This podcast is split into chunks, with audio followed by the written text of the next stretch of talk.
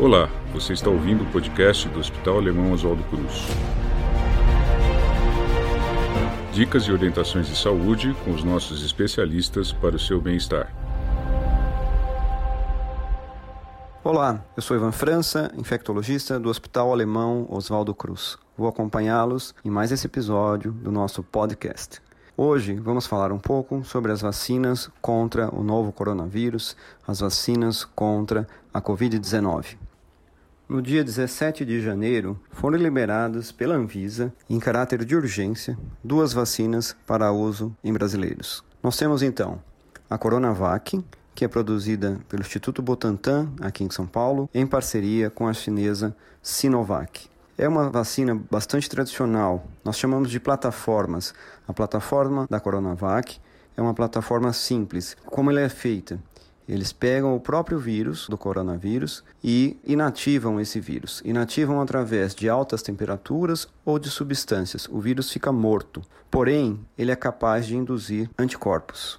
A ideia é quando você injeta um tipo de vacina de vírus mortos no nosso organismo, como existe ali a estrutura do vírus, o nosso organismo reconhece e começa a produzir anticorpos contra aquele vírus. Essa é a ideia.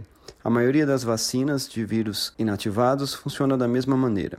Foi comprovado que a vacina tem poucos efeitos colaterais, efeitos colaterais leves, como dor no local da aplicação, febre baixa, todos eles duram pouco tempo. Não houve casos de reações adversas graves. Quanto à sua eficácia, estudo feito no Brasil mostrou que ela tem em torno de 50,4% de eficácia. Porém, ela mostrou também que as pessoas que desenvolveram o coronavírus tiveram quadros leves. Nenhum paciente que tomou a vacina precisou internação ou precisou internação em UTI. Isso é muito bom. E o intuito de você vacinar uma população, quando você consegue atingir um número grande da população, é você barrar a transmissão da doença. Então, quando o vírus encontra pessoas vacinadas, ele não consegue mais se multiplicar e ser transmitido entre as pessoas. Esse é o objetivo. No caso da vacina Oxford AstraZeneca, é um outro tipo de plataforma. Ele utiliza um vetor viral. O que é isso? Eles pegaram outro vírus, o adenovírus, também não capaz de provocar doenças em seres humanos, e colocaram nesse adenovírus um pedacinho, como se fosse uma proteína capaz de codificar um pedacinho do spike do coronavírus. O que é isso? Aquela pontinha da coroa, aquele desenho que a gente está acostumado agora a ver, que existe o coronavírus com aquelas espículas, aquelas pontinhas. Esse DNA é capaz de codificar, então, essa espícula e vai tentar enganar o nosso organismo.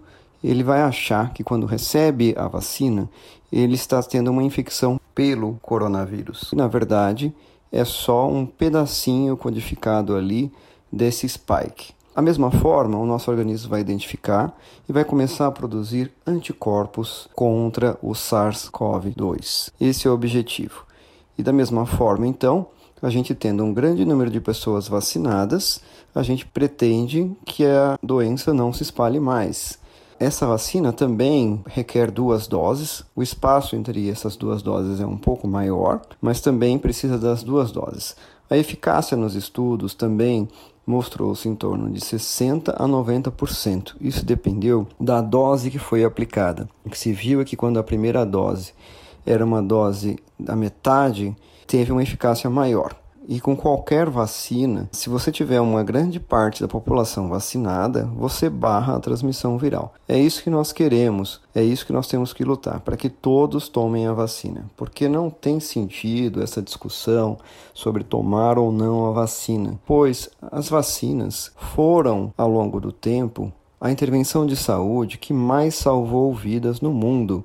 Ela se equivale à água potável então, não faz mais sentido a gente discutir se deve ou não tomar a vacina. É lógico, na situação atual, todos devem tomar a vacina. Existe alguma população que não pode tomar essas duas vacinas que estão liberadas no Brasil? Sim, esses estudos não contemplaram pessoas menores de 18 anos. Mas quando a gente vacina a grande parte da população, a gente também protege esses menores de 18 anos. Em relação às gestantes, Os estudos também não vacinaram gestantes, mas a Federação Brasileira das Associações de Ginecologia e Obstetrícia deixam a cargo da paciente e do seu ginecologista e obstetra a decisão sobre tomar a vacina, uma vez que a doença pode provocar vários riscos à gestação e à parturiente, principalmente naquelas gestantes de alto risco.